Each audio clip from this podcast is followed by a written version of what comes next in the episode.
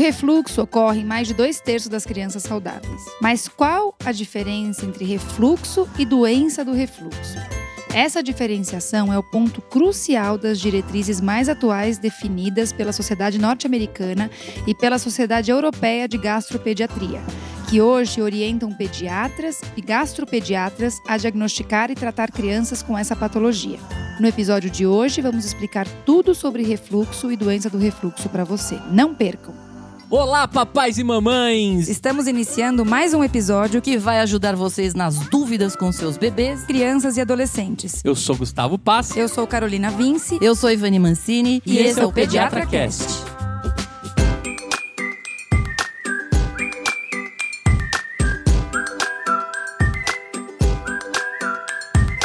Eu sou Gustavo Passe, podcaster, pai do João, e vou prestar atenção hoje porque eu acho que eu tive esse negócio do refluxo aí, hein? Hum, eu sou Carolina Vince, pediatra, podcaster, mãe da Maria e da Laura, que não tiveram refluxo patológico, não tiveram refluxo fisiológico também, que é evidenciável. Esse episódio é muito importante porque tem muita criança sendo tratada com doença do refluxo e que não é doença do refluxo, certo, Ivani? Eu sou Ivani Mancini, pediatra, podcaster, mãe do Fernando que teve refluxo. Ei, Laia! Ei. Bom, então, pessoal, vamos lá. Ivani, acho que pra, antes de falar sobre refluxo, eu acho que é importante a gente falar sobre a deglutição normal, ou seja, engolir normal. Qual é o processo que ocorre quando eu coloco um alimento na boca, um líquido na boca, eu engulo até que ele chegue no estômago, certo, Ivani? Certíssimo. Então, me explica como que faz, como que se dá a deglutição normal. Bom, então é o seguinte, a deglutição se dá através de um aparelho complexo com 29 músculos. Senhor. Na boca e na língua. É onde começa o processo. 29 músculos. Tá? 29. Nem 30, Não. nem, nem 28. 29. Eles fecham a traqueia. Gustavo, é o seguinte: você está respirando e comendo, certo? Uhum. Beleza. Como é que. Para onde vai o ar e para onde vai a comida? O ar vai para a traqueia, a comida vai para o estômago. Pro esôfago. Esôfago. Perdão. Vai, chega no estômago, mas é, através eu quis do esôfago. cortar caminho, eu dei um bypass. Muito bom. Então, mas acontece o seguinte: você tem que fechar a traqueia para a comida não entrar nela, certo? Isso. Só o ar que entra na traqueia. Isso aí. Na hora que você engole, tem uma estrutura que fecha a traqueia e não deixa a comida entrar lá. Isso. Tá e bom? se a comida entrar lá, deu ruim? Ah, deu ruim, porque aí você aspira, é aspiração de comida pro pulmão. Da é. pneumonia aspirativa, é. no quadro grave. Ou Eita, seja, não, não é, é para entrar nada que não seja ar lá pro pulmão. Entendi. Okay? Então não tem essa de entrou pelo buraco errado.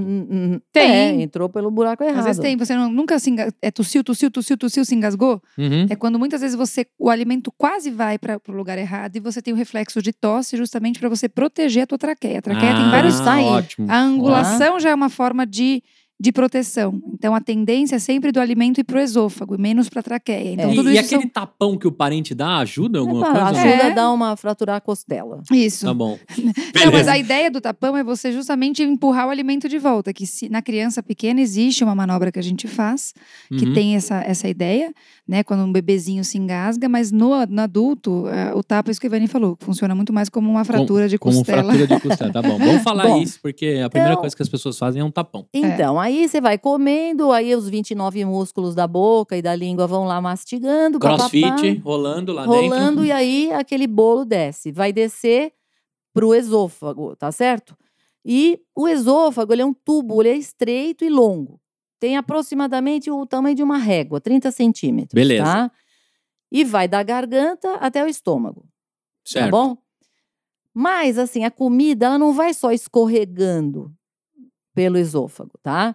Muito pelo contrário, você tem músculos que circundam o tubo e que contraem de forma ordenada, de, em ondas, e empurram o alimento para dentro do estômago, tá certo? Eu te perguntei uma vez se dá, por exemplo, para você ficar de cabeça para baixo e beber um copo d'água. Não, não dá. Ou dava. Agora fiquei com medo da sua parte. Pensa no que nós falamos até agora. Não dá. Como é que é o esôfago? A comida desce sozinha, escorregando? Não. Como é que a comida desce? Ela, ela usa um parte da física também pra descer. Não é? Não, mas aí você iria só pela medo lei de da você que fez gravidade. uma cara pra mim. Não, sem O que, que a medo. Ivani falou? Que, que a O que, que eu musculatura faz o disse quê? que tem no esôfago? Presta atenção. O que, que eu disse que tem no esôfago? Em volta do esôfago. Ele É. é liso? Só vai descendo a coisa Não, por ele? não. Então, o que Ah, que tem? tem? os 29 músculos. Não, Gustavo. Ai, os 29 cacete. músculos estão na boca. Ah, tá Tem bom na boca. músculos. Tem músculos. tem tá bom. músculos que circundam esse tubo, Uhum. tá? E eles se contraem, esses músculos, E e, vão vão, empurrando a comida. Então, não é que ela escorrega. Ela vai sendo empurrada para baixo, ok? Entendi. Agora você está de cabeça para baixo e você bebe um copo d'água. A água chega até o estômago? Não, Não? não chega. Acho que não. A água não. Se fosse uma comida, eu já imagino a comida indo. Agora a água não. A água, sim. Chega? Sim. Por quê? Ah, é verdade. Já vi um cara no Faustão lá no Silvurias nos 30 que tomava água de cabeça pra baixo. Exatamente. É isso que eu ia dizer. Que aquele cara atlético lá que aparece na TV bebendo água de cabeça para baixo consegue essa proeza por quê? Porque você tem esses músculos do esôfago que empurram a água para baixo. Pra Na cima. verdade é para cima, né? Nesse caso, porque ele está de cabeça para baixo. Entendi. Entendeu? Então a água chega até o estômago. Por favor, não repitam isso em casa. Exatamente. tá? Então, mas a Ivani está falando tudo isso para que vocês entendam que o ato de engolir é normalmente uma via de mão única. Para evitar que o alimento volte do estômago para o esôfago, ainda existe um músculo em formato de anel na parte baixa do esôfago que vai apertar como se fosse uma porta e que mantém o tubo fechado. Lembra que a gente falou dos esfíncteres? Isso é um esfíncter, o esfíncter esofágico lá embaixo, tá? Eu ia falar se ele era o hiato. esofágico Não, inferior. hiato é uma abertura. Hum. Esfíncter Hum. fecha, Tá bom. tá? tá? Então, o esfíncter esofágico inferior impede que o alimento saia do estômago e volte para o esôfago. Pelo menos tem É mão essa é a única. função. Quando você está comendo, é só para baixo que vai. Não tem que voltar. Então, agora ficou fácil entender, Ivani. O que, que é o refluxo gastroesofágico, Então, então? o refluxo gastroesofágico, ele, o que, que ele é? Ele é considerado até um, pro- um processo fisiológico normal que ocorre muitas vezes ao longo do dia em bebês, crianças e adultos normais. É isso aí. Então, em geral, esse refluxo ele está associado a uns relaxamentos desse esfíncter, tá? Que seria um anel duro, um anel forte, que ficaria fechado e não deixaria voltar coisa do estômago para o esôfago. Teoricamente, não deveria voltar, só que ele dá umas relaxadas, ele não consegue ficar duro direto, fechado direto. Ele tem que abrir, em alguns momentos ele abre. Ele abre quando está chegando coisa e ele às vezes relaxa quando tem comida dentro do estômago. E ele permite que volte conteúdo que está dentro do estômago, volte para o esôfago, ok? Mas aí pode voltar até porque congestionou mesmo, né? Tá cheio lá embaixo, Não, normalmente está cheio, mas ele vai descendo para o intestino depois. vai, né? vai rolando. É, a fila anda, tá? Tá bom. Só Mas isso que você está falando pode acontecer, Gustavo. Então, assim, o que, que eu acho que você quer dizer? Então, quando você tem uma pressão eh, normal do esfíncter, mas você tem aumento da pressão abdominal ou até um retardo do esvaziamento do, do estômago, você pode realmente voltar. Exatamente. alimento, tá? Isso pode dar um pouco mais de refluxo. Exatamente. Que, na verdade, nos adultos saudáveis, você pode ter episódios de refluxo após as refeições, Uhum. ok? Durando menos de três minutos e causando nenhum sintoma. A pessoa nem Entendi. percebe, tá? Agora me ajuda, me ajuda só a, a separar o soluço e o arroto. O que, que ele tem a ver aí nesse, nessa O brincadeira? arroto, chamado eructação, Ah, um nome mais bonito para tá ele, bom. é a volta de ar do, do estômago Tá. para a boca. Tá? E tá usando todo esse canal aí, todo esse caminho. Ele tá voltando, na verdade. Tá. Então por isso O que a. Coca-Cola, por exemplo, Gustavo, ar que desce para baixo é pum. tá. Ar que desce ar pra que sobe arroto. é arroto, Tá bom, tá bom? beleza. A Coca-Cola, você bebe aquele monte de gás, aquilo fica dentro do estômago e no primeiro relaxamento que tiver ali do esfíncter esofágico do inferior, o gás volta e você põe para fora. Tá bom, Fica até uma pressão dentro do estômago para voltar mesmo, que é muito gás, ok? beleza. E o soluço? O soluço é outra coisa. É outra e o coisa. soluço pode ter uma relação com o refluxo. Tá bom, beleza. Por quê? Eu vou te explicar. Veja bem. A gente tem dentro do estômago um pH, lembra do pH? Lembro, alcalina e, as paradas. ácido. Aí. Então, o ácido é aquele que é menor do que 7. Então, o pH do estômago é um pH muito baixo. É muito ácido lá dentro. Você pegar o ácido do estômago e puser num, num copo e jogar um prego, ele Derrete. de- dissolve. Coca-Cola também faz é isso, minha mãe muito disse. ácido. Ou seja, gente, esse ácido ele não corrói o estômago porque o estômago tem uma proteção interna que não permite que o ácido corroa. Outros locais, por exemplo, o próprio esôfago, se aquele ácido volta para o esôfago, ele não tem proteção.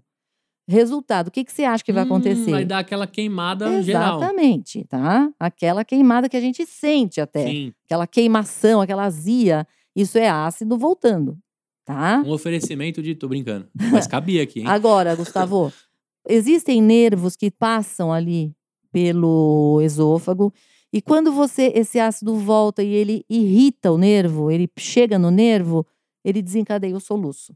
Então, o soluço ele pode ter uma relação direta com o refluxo. Mas ok? não necessariamente o refluxo, o soluço tem relação só com o refluxo, Não, ele tá? pode Então, ter. é exato, uma isso é coisa muito a mais. importante da Nem todo saber. mundo que soluçou tá com refluxo. Exato. Não é isso, mas é uma coisa frequente Tá. que você percebe, ok? Vamos derrubar mais um mito, então? E dar um susto acaba com o soluço mesmo? Não, né? Bom, então a gente sabe menos a respeito do refluxo fisiológico normal em bebês e em crianças, mas a regurgitação, que é um sinal mais visível, ocorre diariamente em pelo menos 50% de todos os bebês. Isso não quer dizer que a criança tenha a doença do refluxo. Então, mas aí a criança pequenininha, como ela só toma líquido, geralmente fica Uhum. deitada. Quando relaxa aquele esfíncter, volta até a boca. Aí ela põe para fora, tá? Mas isso é considerado normal. É, metade das crianças? né? É, Metade não, das e olha, a estatística é até diferente, né, Ivani? 50% dos Exato. bebês até dois meses vão ter refluxo, 60% a 70% dos bebês entre 3 e 4 meses de idade e 5% das crianças de um ano de idade têm refluxo, tá? Que é essa, essa volta de alimentos, né? É, na verdade, assim, a criança muito pequenininha, menor de um mês, ela não costuma ter. As crianças não regurgitam quase, porque elas não estão aquele máximo de. A, amamentação ainda não chegou no seu ponto máximo. Depois de umas três semanas, a mãe já está produzindo bastante leite e tudo. É que você começa a ver o refluxo. Um mês de vida para frente. Eu sempre falo aqui, guarde os fogos para soltar depois de um mês. Uhum. Porque aí, se não tiver Cólicas refluxo, e refluxos, né? é porque não vai ter mesmo, tá? Mas um mês de vida é quando a coisa começa, É certo, verdade, Carol? é verdade, Vani. E a- existe até uma proporção menino-menina. É. É, dois meninos para uma menina. É o que se fa, é o que os estudos mostram. Tem mais meninos com refluxo do que meninas, tá? Outros estudos têm mostrado que há um, um subgrupo de crianças com alergia à proteína do leite de vaca e que esse, subgru- esse subgrupo apresenta mais regurgitação e vômitos, tá? É, mas é fácil de entender isso. Porque se a pessoa tem uma alergia ao que ela está comendo, é como se ela estivesse comendo uma coisa estragada. Quando Exatamente. você come coisa estragada, o que, que acontece? Você vomita, né? O estômago não vai tolerar aquilo. Então, a criança que tem alergia à proteína do leite de vaca, quando ela mama, aquilo chega no estômago e ela rejeita. O resultado é que ela vai ficar pondo para fora. Então, isso confunde um pouco. Parece que ela tem refluxo, mas na verdade ela tem uma alergia à proteína do leite de vaca. Você pode ter as duas coisas juntas também. Então não é muito simples, Uhum, certo? É verdade. Perfeito. Bom, então o que é a doença do refluxo? Vamos entender. Doença do refluxo, diferente. Tá? A gente não falou do refluxo. Você vê que até agora a gente falou de situações que são fisiológicas. Relaxamento do esfíncter, bebê pequeno regurgitando porque mama só um alimento líquido. O esfíncter tem algum certo grau de maturidade, mas a doença do refluxo é diferente, tá? Antes disso, doutora Carol, conforta aí aquele pai e aquela mãe que fi- ficou desesperado agora. Meu filho tem refluxo, doença do refluxo. Então a gente vai falar sobre a doença do Isso. Então, refluxo. mas Calma, como é tá? que a gente Calma. vai saber se é doença do refluxo? A gente Tá. tem que separar as duas coisas. Exatamente. Beleza. Então vamos antes Refluxo de... gastroesofágico é uma coisa e pode durar até um ano de idade e não acontecer nada. A criança, Tá a única coisa que vai acontecer é que você vai lavar muito mais roupa, porque a criança fica o dia inteiro regurgitando, pondo pra fora. Gente, isso é muito, muito, muito importante, porque os pais falam demais aqui, mas doutora, ele regurgita, o leite volta. Isso não quer dizer que o seu filho, porque o leite volta, tem doença do refluxo. A gente vai explicar nesse episódio alguns pontos de apoio para que você fique tranquilo que voltar leite num bebê até um ano, isso que a Ivani acabou de falar, é sim fisiológico. Tem criança que não regurgita nada. As minhas filhas não regurgitaram nada, mas tem criança que vomita, né, Ivani? Cada mamada, criança gulosa, a E criança não que é só muito. isso. Você pode ter doença do refluxo sem ter uma gota voltando. Exatamente. Perfeito. Isso Ok. é importante Era também. isso só que eu queria deixar. Aí é que está. Você, a do doença do refluxo, ela depende do quê? Você vai ter uma grande quantidade de ácido do estômago que volta e que chega no esôfago. tá? Ela volta. Com isso, você vai acabar tendo muitas vezes eh, os tecidos feridos, porque vem ácido, ácido, ácido de monte para o esôfago. E isso eh, muitas vezes sobe até a boca, até o ácido às vezes chega até a boca, até a laringe, Senhor. entendeu? E outras estruturas podem ser atingidas, tá? Eu diria assim, para uma criança muito pequenininha, gente, eu diria que a gente pode ter três situações definindo o que é uma doença do refluxo. A primeira é aquela criança que regurgita tanto, tanto que ela não engorda, tá? Porque, em geral, as crianças regurgitam, mas elas ganham peso, tá?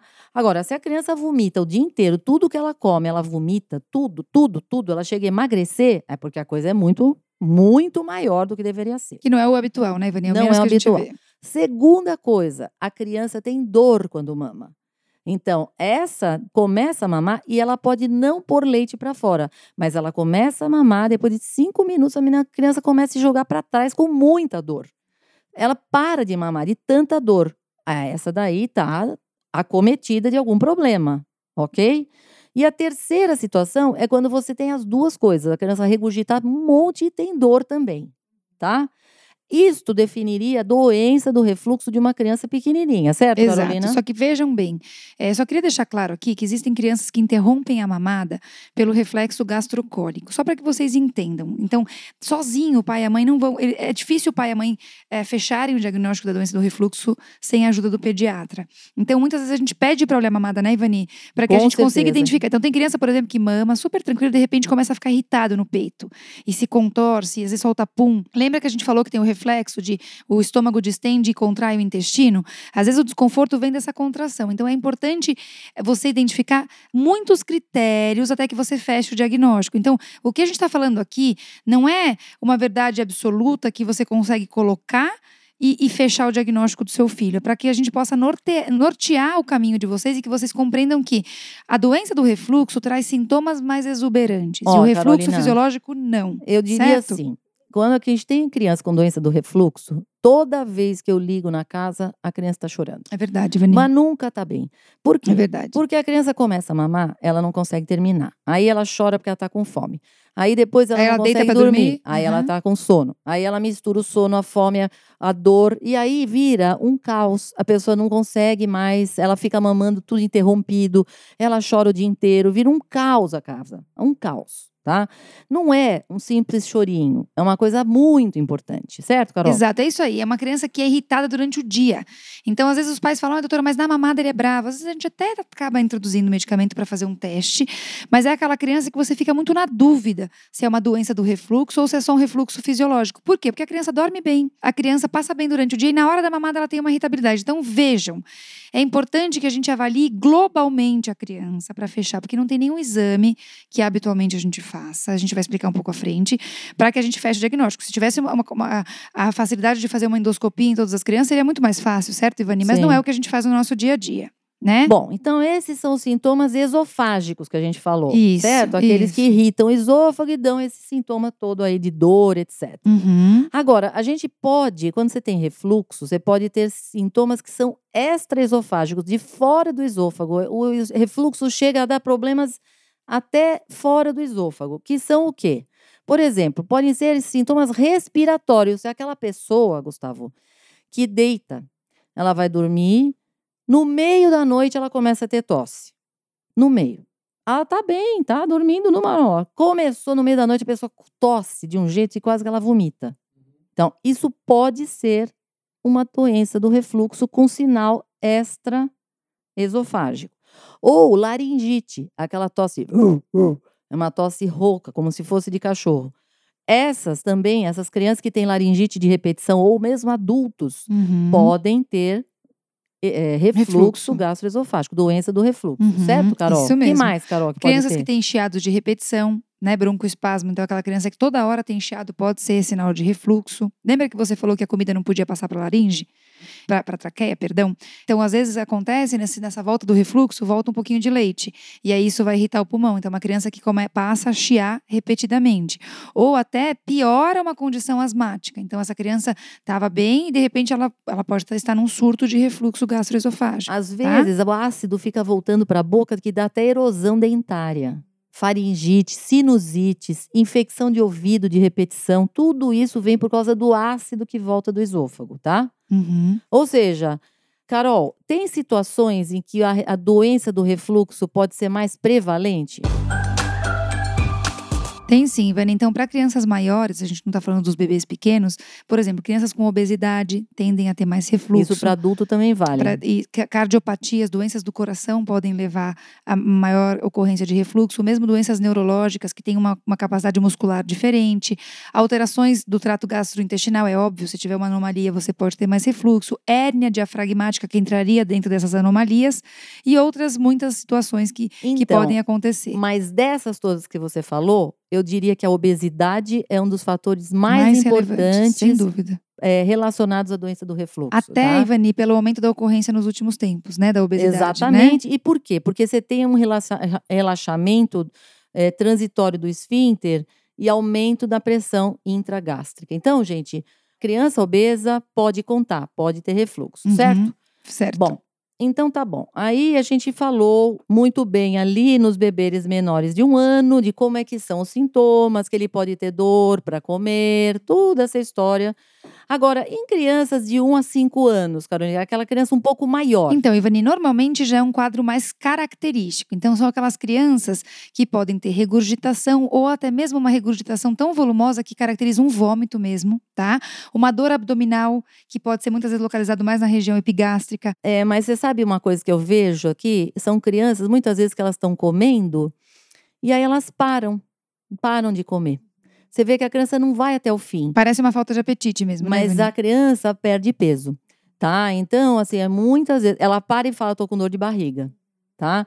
Então, isso pode ser uma doença do refluxo, ok? Que mais, Carol? É, a própria falta de apetite ou até a recusa alimentar pelo que você falou, né, Ivani? Faz não quero comer porque... aversão, Então, é. Exatamente, tá? E outra, às vezes a criança fica vomitando mesmo, né? Bom, e as crianças mais velhas e adolescentes? Esses eu diria que são os mais fáceis, porque eles relatam azia. Eles sabem dizer, eu sinto uma coisa que sobe até a garganta.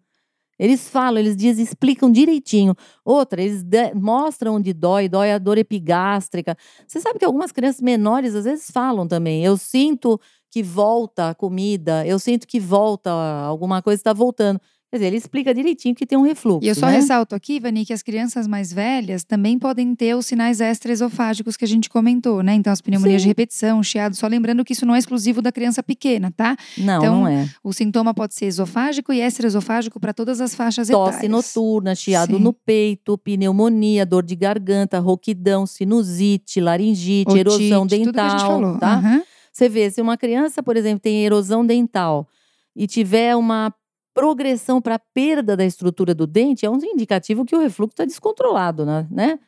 Ah, por outro lado, se estabiliza, por exemplo, a erosão dentária, é sinal que controlou o problema, ok? Agora, Ivani, é, existe alguma outra situação que eu tenha que pensar é, quando eu falo do refluxo? Então, por que, do que, que eu tenho que diferenciar o refluxo que é mais importante na- no dia a dia? Olha, é, a gente pode diferenciar e deve diferenciar de situações graves, tá? Porque o, o refluxo, a criança regurgita, mas ela fica lá rindo, entendeu? Ela fica de boa, né? Ela só suja a roupa, tá certo? Agora, uma criança que começa a vomitar, tá com febre, por exemplo, você não vai pensar que é uma bobeira, né, gente? Tá? Pode ter uma, uma meningite. Você tem vômito, por exemplo, sanguinolento, alguma coisa está errada, né? Uma dificuldade para engolir, uma distensão na barriga, diarreia junto, sinais neurológicos. Tudo isso é sinal que tem algum problema diferente, que não tem nada a ver com refluxo aqui, E muitas certo? vezes, né, Ivani, esses sintomas eles são mais agudos, né? Então é isso. Assim, uma criança que Exatamente. tem refluxo é um quadro meio insidioso. Essa criança vem se queixando num tempo ou vem regurgitando. Então, quando eu tenho o início de um quadro agudo, mesmo que a criança seja pequena, ela passa ah, com, lá, com quatro meses de vida, essa criança nunca vomitou e de repente ela mama e vomita, mama e vomita. Opa, tem alguma coisa errada? Pode ser refluxo? Até pode. Mas eu vou levantar um alerta. É isso que a Ivani falou. É, tem o produto patológico, é, muco, é, eu tenho sangue, eu tenho que ficar muito atento a isso, tá bom? Aí, Carol, vamos lá. Existem exames diagnósticos para você assim fazer para a doença do refluxo? Que acho que a gente deu, deu para entender bem o que é doença do refluxo e o que é Isso. refluxo, Tá, certo? tá. Então, vamos lá. Tem algum exame que a gente poderia fazer para assim diferenciar uma coisa da outra? Tem. Eu só quero reforçar que, na maioria das vezes, a gente não precisa de exame. Na maioria das vezes, o que a gente conversou aqui até agora, exame físico e história clínica são suficientes para fechar diagnóstico. Mas eu posso sim utilizar alguns exames para eu poder, num, num caso mais grave ou num caso que eu não consigo ter certeza do que eu estou falando, eu posso lançar mão de alguns exames. E uh, os exames mais utilizados para faixa etária pediátrica são a radiografia com contraste, que serve para mostrar a anatomia do trato digestivo e vai documentar um problema na motilidade.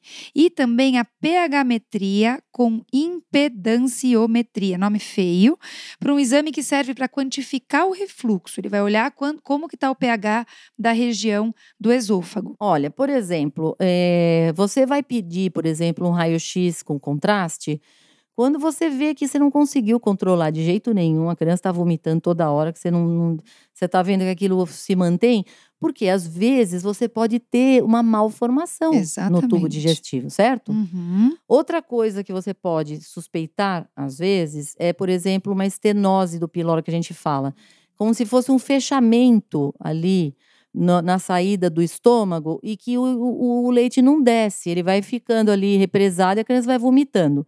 Neste caso, um ultrassom pode ser suficiente para você tirar a dúvida. E certo? um bom exame clínico, né, Ivani? Que muitas é vezes você situação... vai palpar a oliva, né? Você é... vai palpar uma bolinha na região do estômago, que claro que você vai precisar de um exame para corroborar, mas na clínica muitas vezes você já. É, esse, exame, já... esse tipo de situação, ela não é tão frequente, mas se ela não for diagnosticada, você não consegue resolver porque ela é cirúrgica. Né? Exatamente. Né? E o isso que a, a gente vai falar, então. É. Não, antes da endoscopia, a gente tem essa pH-metria de 24 horas. O que, que é isso? pH-metria. pH-metria é a medida do pH de 24 horas. Ah, então, pra ver que se, que tá, eles se fazem? tem ácido lá dentro. Eles fazem assim, Uhum. ó, eles pegam, colocam uma sonda pelo nariz, tá? E localizam ela no esôfago. Hum. E aquilo fica é, acoplado com um aparelho e, e ele vai medindo o pH o- ao longo do dia inteiro. E aí você vai ver quantas vezes voltou ácido. Você tá entendendo? Hum. A única coisa, Gustavo, é o seguinte: é, é que você pode, ela é útil, tudo bem, tá? Mas você não consegue diferenciar, por exemplo, a doença do refluxo do refluxo. É isso que eu ia falar, porque pode Porque a pessoa acontecido... pode ter refluxo, fica voltando e não acontece nada, não tem nada, tá? Então, eles fizeram o seguinte: eles associaram a pH-metria de 24 horas com a impedanciometria. Então, o que, que a impedanciometria faz? Ela consegue captar eventos de refluxo tanto de material sólido, líquido ou gasoso, tá? Independente do conteúdo ser ácido ou não ser ácido. Porque sabe o que acontece, Gustavo? Às vezes você tem refluxo e não é ácido. E irrita mesmo assim o, o esôfago. E você pode achar que está tudo bem, você faz a impedância, a pH-metria e vem normal, e a criança continua tendo sintoma. Então, quando você junta os dois exames, você pode, por exemplo, ter uma pH-metria normal, mas a volta de líquido é gigante, toda hora está voltando. Então, você vai levar em conta de que essa criança pode realmente ter uma doença do refluxo. Aquilo está voltando de forma muito grande, muito maior do que deveria, do que seria o esperado. Ou seja, é você associar a pH-metria com a impedanciometria são exames que hoje seriam exames, os melhores exames. A única coisa é que não é fácil de fazer isso num bebê. Não é fácil de fazer isso numa criança. Você enfiar uma sonda nela e ficar 24 horas com uma sonda não é fácil. Muitas vezes você tem que internar para fazer isso. Aí complica, né, gente? Como é que você vai ficar fazendo é, com- é, diagnóstico desse jeito toda hora? Não é, Carol? Na rotina da- da- do consultório, com certeza a gente não, não usa dá, isso, né? exatamente. Antes de falar da endoscopia, Gustavo, só para você saber que existe ainda um exame chamado de cintilografia gastroesofágica. Então, a criança ela vai é, ingerir um material radioativo, tequinésio, tá? É, e esse material vai ser pesquisado após um tempo, tanto no esôfago quanto no pulmão. Então, ele é um exame que deixar permite. Exatamente. Exatamente. Tá? Então, ele vai avaliar o refluxo após a alimentação e pode quantificar também o esvaziamento do estômago. Mas tá? não tem padronização. Exato. O grande exame, problema é que você não tem nenhuma padronização e que a gente utiliza pouco, né, Ivani? Bem é, pouco, não, né? não pede isso. Quase não pede. Então, a endoscopia digestiva alta, como você falou, pode sim, certamente é o exame preferível. É claro que a gente sabe que quando você tem a intenção de utilizar medidas conservadoras, muitas vezes você pode lançar mão da endoscopia para te ajudar. O grande Bom, problema mas da você tem que endoscopia. anestesiar a criança para Exatamente. fazer Acho que o isso. grande problema é é você- Não dá pra fazer endoscopia sem anestesia, gente. Mas Aí, é o- Não importa, mas é Hum, anestesia. Mas é né? anestesia, Gustavo. Mesmo que seja inalatório, é um, é um- é exame que você tem que ter jejum. Você vai colocar a criança num procedimento anestésico, que é um procedimento sempre de risco. Hoje E dia, pior, pior disso, você mostra-se o seguinte, que você pode ter um resultado normal de endoscopia e não descartar a doença do refluxo. Pior é isso. Tem exame, vem normal. Agora, as sociedades eh, de, de gastroenterologia, Carol, pediátricas, elas recomendam que faça endoscopia Não, eles não recomendam que seja feita endoscopia como padrão. Então vejam que as próprias sociedades para fazer não, diagnóstico de doença não, do refluxo. não, te- não, não recomendam que seja feito, tá? Para quando que elas recomendam que faça endoscopia? Então, existe uma situação muito específica chamada esofagite eosinofílica, que é um quadro mais grave relacionado a uma alergia alimentar grave, né? Que daí sim vale a pena, porque você vai Porque você fazer. só consegue fazer com endoscopia, porque você vai fazer uma, uma biópsia. biópsia. e contar o número de eosinófilos. É isso mesmo. tá Então, bom? para fazer diagnóstico da doença do refluxo, não tem como, certo? Certo. Então vamos falar um pouquinho como tratar, Ivani? Como que eu vou lidar com o refluxo?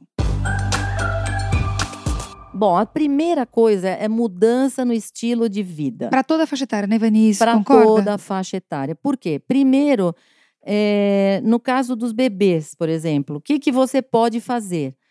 Por exemplo, uma te- terapia postural, por exemplo, né?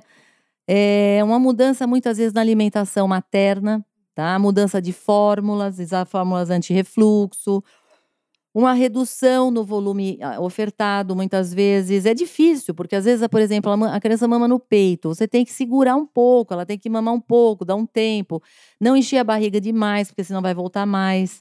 É difícil, não é fácil, meu, eu diria nessa idade, né? É, eles fazem uma associação muito grande com leite de vaca, né, Ivani? Quando você vai ler os, os diretrizes atuais, claro que para criança que tem alergia à proteína do leite, a gente vai remover o leite de vaca da dieta da mãe. Exatamente. Mas mesmo para as crianças que não têm alergia, existe uma associação que tem sido feita com a- o, o aumento da ingesta do leite de vaca e a piora do refluxo. Então a mãe tem que tentar evitar uma ingesta excessiva de leite de vaca, mesmo na criança que não tem o APLV, tá? Porque isso normalmente ajuda a controlar melhor a doença do refluxo. E muitas vezes você testa, por exemplo, se você está desconfiando, você tira, usa fórmulas que sejam extensamente hidrolisadas ou com aminoácidos livres, certo? Porque às vezes pode melhorar. Não era só um refluxo, ou não era um refluxo e era uma alergia à proteína de leite de vaca. Isso. Uma outra coisa importante para refluxo é a posição do bebê. É fácil entender, né? Se eu melhoro a situação, se eu tenho uma ajuda da gravidade para que não aconteça o refluxo, isso vai melhorar. Então, bebês que dormem naqueles travesseiros anti-refluxo, na verdade, é uma, é uma almofada anti-refluxo, né? Que você vai colocar o bebê para que ele tenha o benefício de ficar mais elevado durante o sono, evitando um refluxo maior. Outra coisa é você usar, por exemplo, fórmulas espessadas, que são as fórmulas anti-refluxo, que a gente tem várias, né? Que são espessadas, geralmente com gomas, e elas. O que, que acontece? Essas fórmulas, quando chegam no estômago, elas viram como se fosse uma gelatina, então ela volta menos, tá certo? É, essas fórmulas, assim, é melhor usar as fórmulas do que você mesmo ficar engrossando o leite, porque essas fórmulas elas têm uma quantidade calórica mais conhecida. Você ficar engrossando o leite, você adiciona muita caloria, isso dá errado depois, certo? Isso mesmo. Só vou falar uma coisa importante. Vejam que a gente falou do, do travesseiro da almofada anti-refluxo. Se você for optar por colocar o seu filho sentado, semi-sentado, isso pode piorar o refluxo. É, ele não Tá? deve ficar no bebê conforto, né? Exatamente. Lembra que a gente já falou no outro episódio da gente que o bebê conforto pode ser vilão? Aumenta o refluxo Aumenta a e pressão pode dar, abdominal. inclusive, morte súbita, né? Isso, tá? E em crianças maiores e adolescentes? Crianças Ivani? maiores e adolescentes, aí é que entra, principalmente, eu acho, o controle da obesidade. Isso é a primeira Sim. coisa, tá? Uhum. Uma outra coisa que eu diria, que eu acho que é muito importante, é o seguinte: não dá para você comer, beber um monte e deitar. E isso, gente, pega naquelas crianças que mamam a mamadeira e deitam. Então, essas crianças muitas vezes podem começar a ter sintoma de refluxo, de tosse no meio da madrugada, tá? Quando se suspeita que pode ter um refluxo no meio da história, levando a tosse, o que, que a gente pede? Para a criança tomar o leite uma hora e meia antes de deitar. Isso é difícil. Ai, meu, ele, cons- ah, mas ele já está acostumado a mamar e dormir.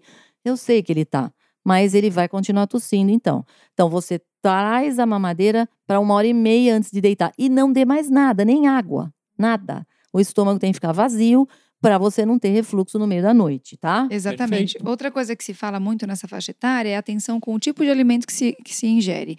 Então, a gente sabe que a cafeína, que chocolate, alimentos muito gordurosos ou apimentados vão promover um relaxamento maior do esfíncter, Isso piorando o mesmo. refluxo, tá? Isso é muito importante. E o que vem de encontro a isso também são estudos recentes que falam que você utilizar goma de mascar após a alimentação, você pode melhorar o esvaziamento do estômago, diminuindo a ocorrência de refluxo, Você tá? não masca muito chiclete, Gustavo? Eu gostava, mas para não sentir fome. Mas goma de mascar sem açúcar. Exatamente. É. Tá bom. tá?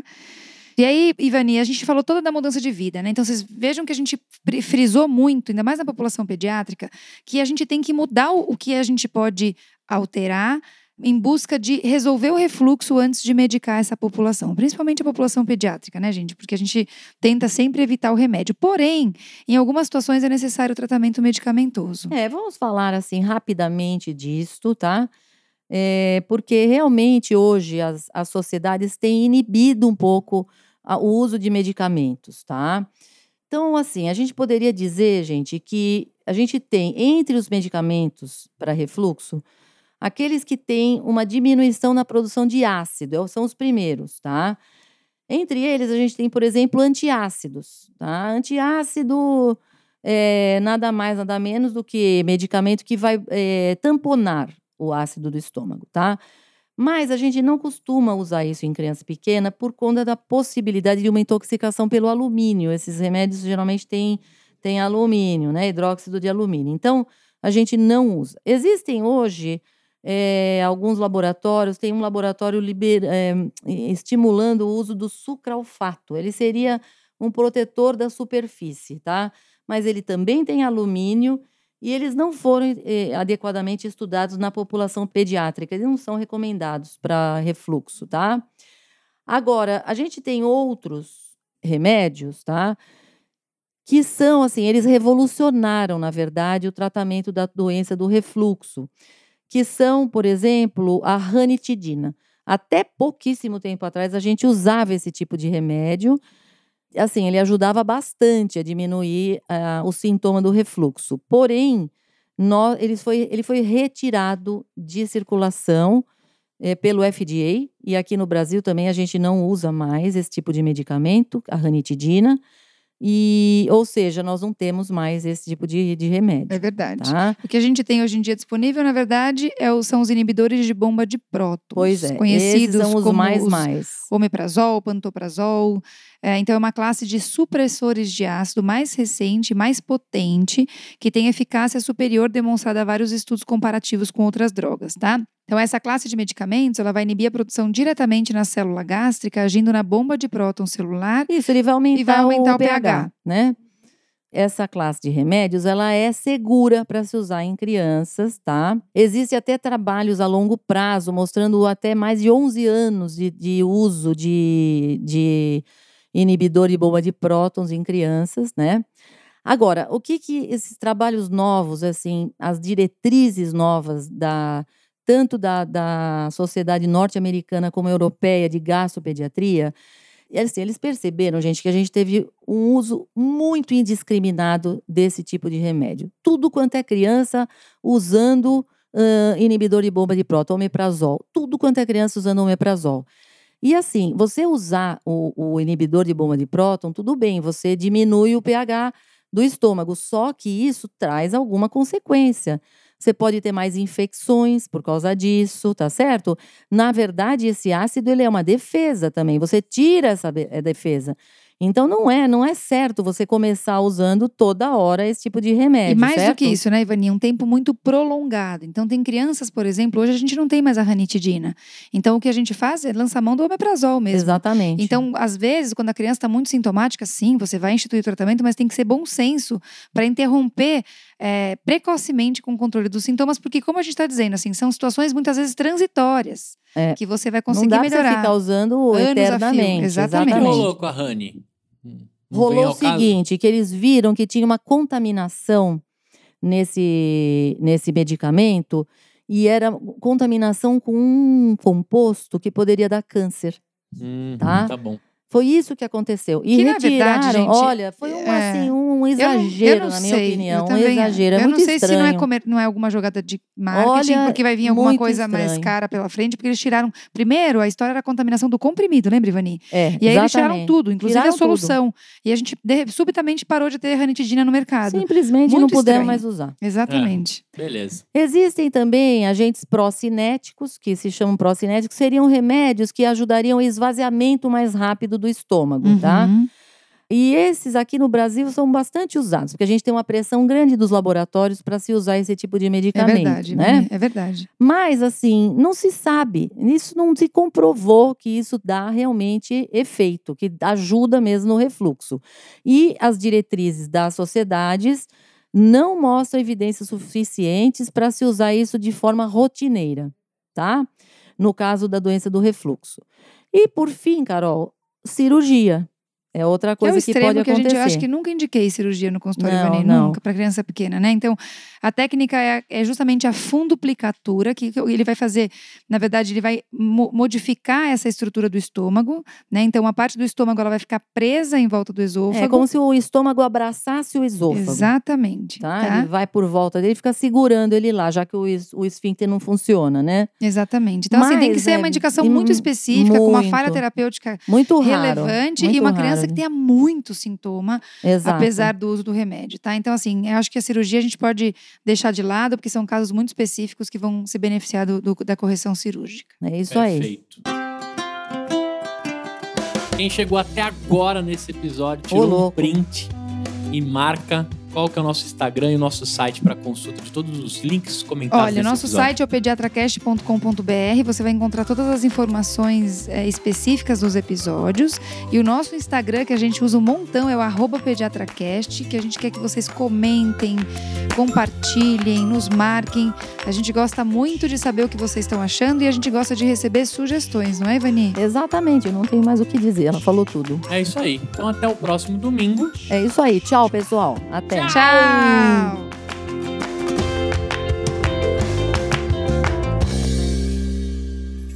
Uma produção, voz e conteúdo.